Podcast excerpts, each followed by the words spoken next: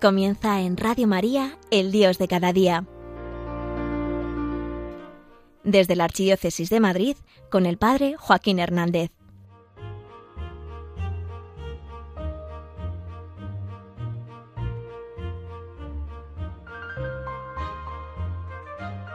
A veces nos puede parecer que ser cristiano consiste en vivir una vida recortada, como si pudiésemos hacer lo mismo que los demás, pero un poco menos. Porque claro, los demás no tienen los mandamientos, pero los cristianos sí. Y es precisamente todo lo contrario. Cuando Dios entra dentro de una vida, todo cambia y la vida la empiezas a vivir exprimiéndola hasta el final. Toca despertar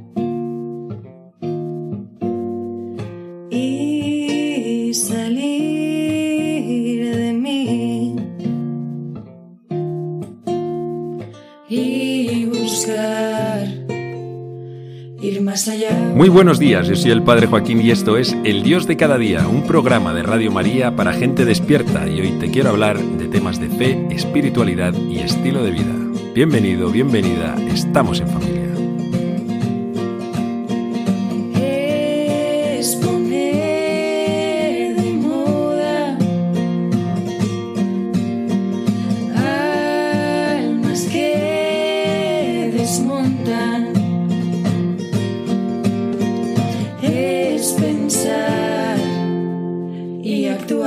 Quiero hablarte de un tema que es verdaderamente importante dentro de nuestra fe, pero del que sin embargo suele haber bastante desconocimiento. Es el tema de la resurrección. La resurrección en la vida eterna. Y también la resurrección del mismo Jesús. Fíjate que hay algo que en alguna ocasión he escuchado a algún católico, algún cristiano mm, de, de nuestra iglesia decir, y es que si un día se encontrase el cuerpo de Jesús, pues no solo no le afectaría a su fe, sino que además, pues oye, sería incluso pues una demostración de que Jesús ha sido un personaje histórico, o sea que como que remaría en la misma dirección que nuestra propia fe.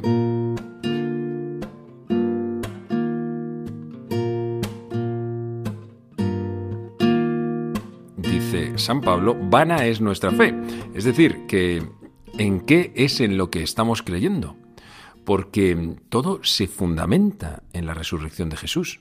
Gracias a que Jesús volvió a la vida, resucitó, pero para una vida ya eterna, entonces podemos entender y podemos saber que todo lo que Él hizo, especialmente en las horas de su pasión, es decir, dar la vida por nosotros, es real, es cierto.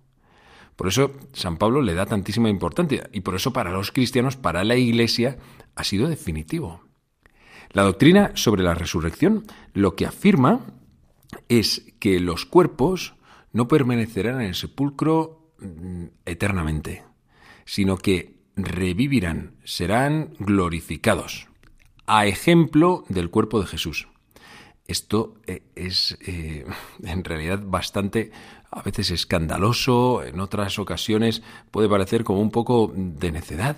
¿Cómo puede ser que el cuerpo, el cuerpo, tu cuerpo, mi cuerpo, con lo bajo que puede llegar a ser, resucite? ¿Es que acaso no será que es también amado?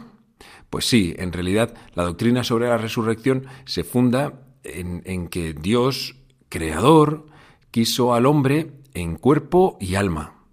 No quiso dos elementos reñidos uno con el otro, sino quiso crear al hombre que tuviese cuerpo y tuviese alma. Las dos cosas. Y de hecho, van a la par, van juntas. A veces solemos demonizar un poco el cuerpo, como si fuese el, el fundamento de todos nuestros pecados, o el causante, el, culpable de todo, de todo nuestro pecado. Y que va, que va, para nada. De hecho, los pecados más gordos, los, los de verdad, son los que, vamos, son los que cometemos interiormente. Es la soberbia y es el orgullo. Y eso viene de dentro, no viene de tu corporalidad, ni de tu instinto, ni de otras cosas. Digo esto para que entendamos que el cuerpo no es tan malo, si es que Dios lo ha amado. Hay además algo que decían los santos padres, y es que ha sido salvado todo lo que ha sido asumido. El Hijo de Dios se encarnó, se hizo hombre, Y eso significa que asumió un cuerpo y un alma humanos, los dos. Y como los dos los asumió, los dos los salvó, porque con los dos fuimos salvados, con el derramamiento de su sangre, con su cuerpo, lo hizo con su cuerpo. También nosotros con nuestro cuerpo hacemos cosas que de otra manera no podríamos hacer. Con nuestro cuerpo nosotros interactuamos con el resto de la gente. Con, un, con tu cuerpo das un abrazo y dices un te quiero y miras a los ojos y besas. Con su cuerpo los esposos se unen.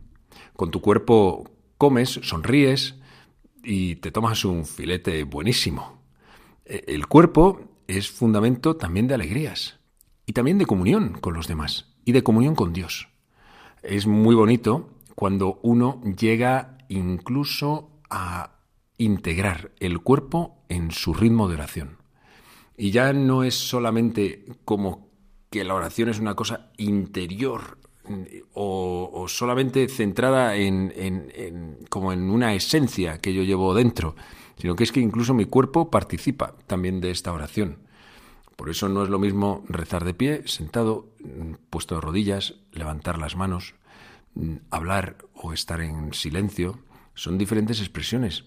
Y el cuerpo integra todos estos elementos. El cuerpo es maravilloso. Y Dios quiere salvarlo.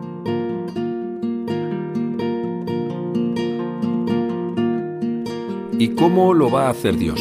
¿Cómo va a salvar el cuerpo? Bueno, ya sabes que la muerte lo que hace es generar una ruptura dentro del hombre. El alma pervive, pero el cuerpo se muere. Entonces se separan estos dos elementos. Eso es lo que ahora mismo existe cuando una persona se muere, una persona que nosotros hemos conocido, pues su alma va al cielo o purga sus, sus, imperfecciones o se va al infierno. O sea, una de las opciones son las dos posibles, salvación o condenación.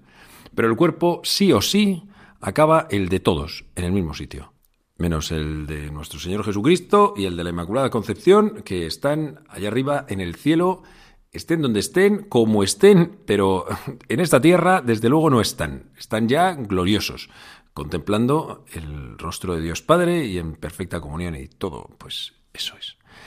El de todos los demás está esperando el momento de la resurrección. Por eso no podemos decir, oye, pues tal persona seguro que ha resucitado. No, no ha resucitado. No ha resucitado porque su cuerpo está ahí. Y de hecho, por eso los cristianos seguimos teniendo un cierto, rindiendo un cierto honor a los cuerpos de los difuntos. Primero porque han sido templos del Espíritu Santo. Han recibido por el bautismo la gracia. Y, y todo ha sido en ese cuerpo. Y además porque ese cuerpo está llamado a resucitar.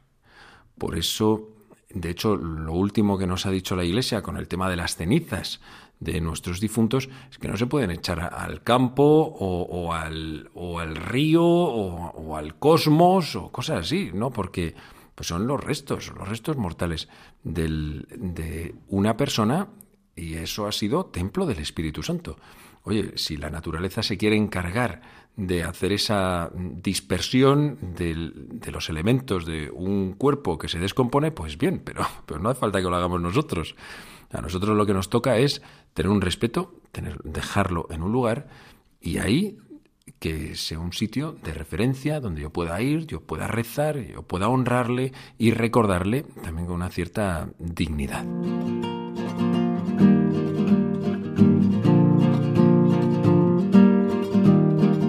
bueno, aquí viene lo gordo, y es que al final de los tiempos vendrá la resurrección de la carne.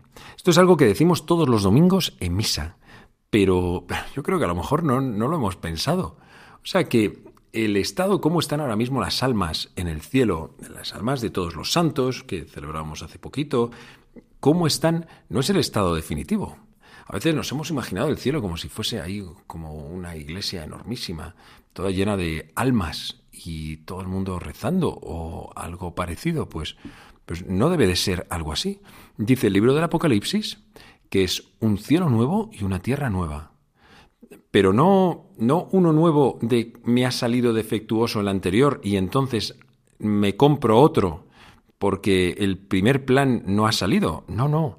renovado. Es como el vino nuevo, que es que Dios es capaz de transformarlo todo. Igual que su cuerpo, el de Jesucristo, igual que el tuyo y el mío, va a ser renovado, pero mm, ¿cuál? Eh, pues el que tienes, el que tienes. Con ese es con el que vas a resucitar. Hay gente luego que luego se hace preguntas y, ¿y con qué edad? Pues mira, no, no tengo ni idea. ¿Y cómo va a apañárselas Dios para resucitar los cuerpos que mm, puedan estar ya, mm, pues imagínate, yo qué sé, en cualquier sitio? Pues no, no lo sé, no sé cómo lo hará Dios. Pero vamos, el que creó todo de la nada se apañará y cabremos todos. Y, pero es que vamos a ser muchos. Mira, pues no lo sé, no sé tampoco. Dios se apañará, Dios sabrá cómo se hace, cómo viviremos en esa plenitud, en esos cielos nuevos y en esa tierra nueva.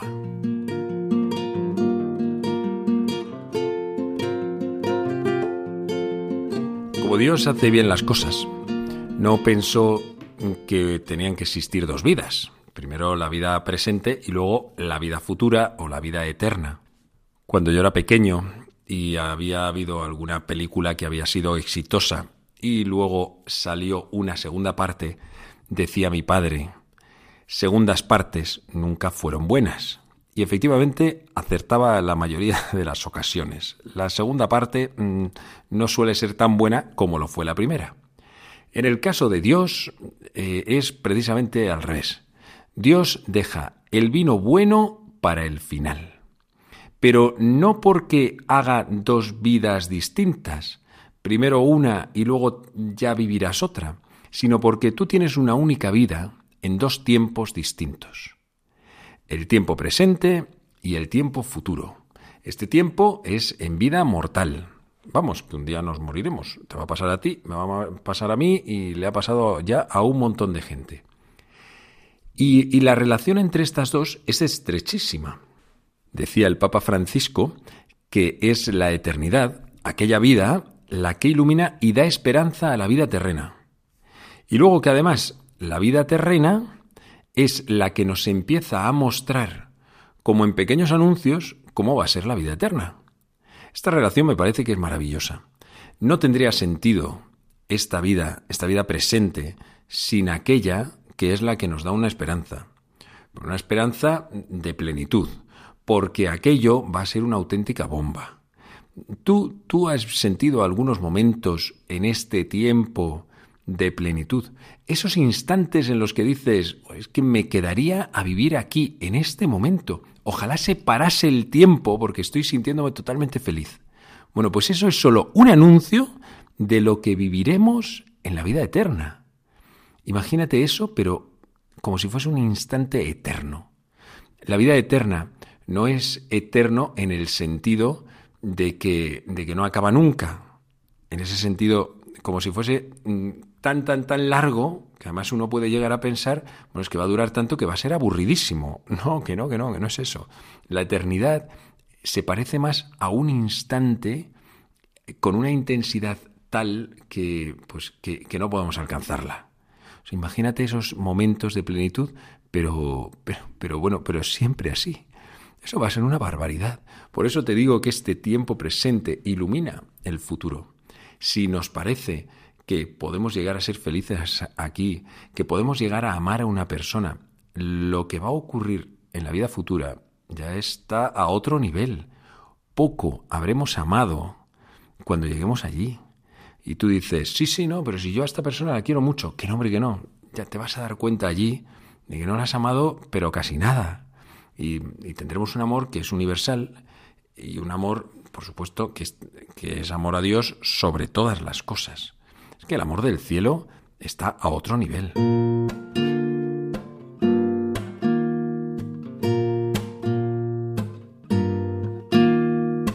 Ya en esta vida tenemos una responsabilidad de vivir en plenitud. Dijo Jesús, yo he venido a que tengáis vida y la tengáis en abundancia. Dios no es un Dios de muertos, sino de vivos.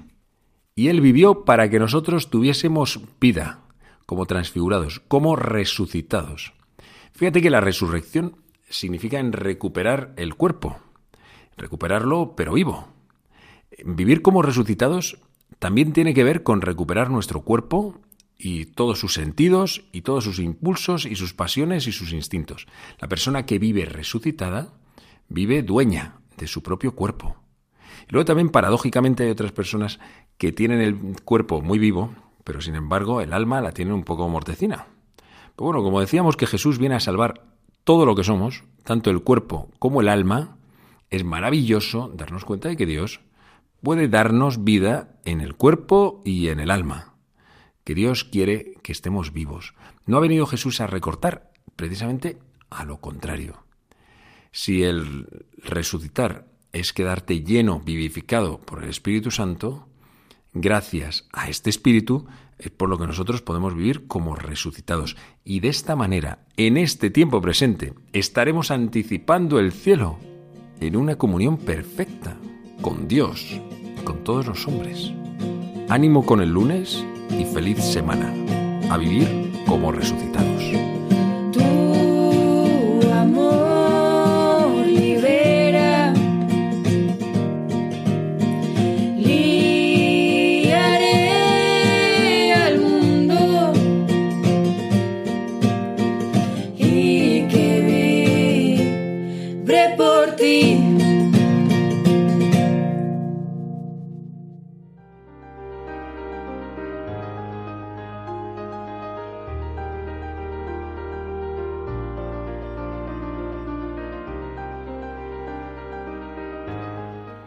Finaliza en Radio María El Dios de cada día, hoy desde la Archidiócesis de Madrid con el Padre Joaquín Hernández.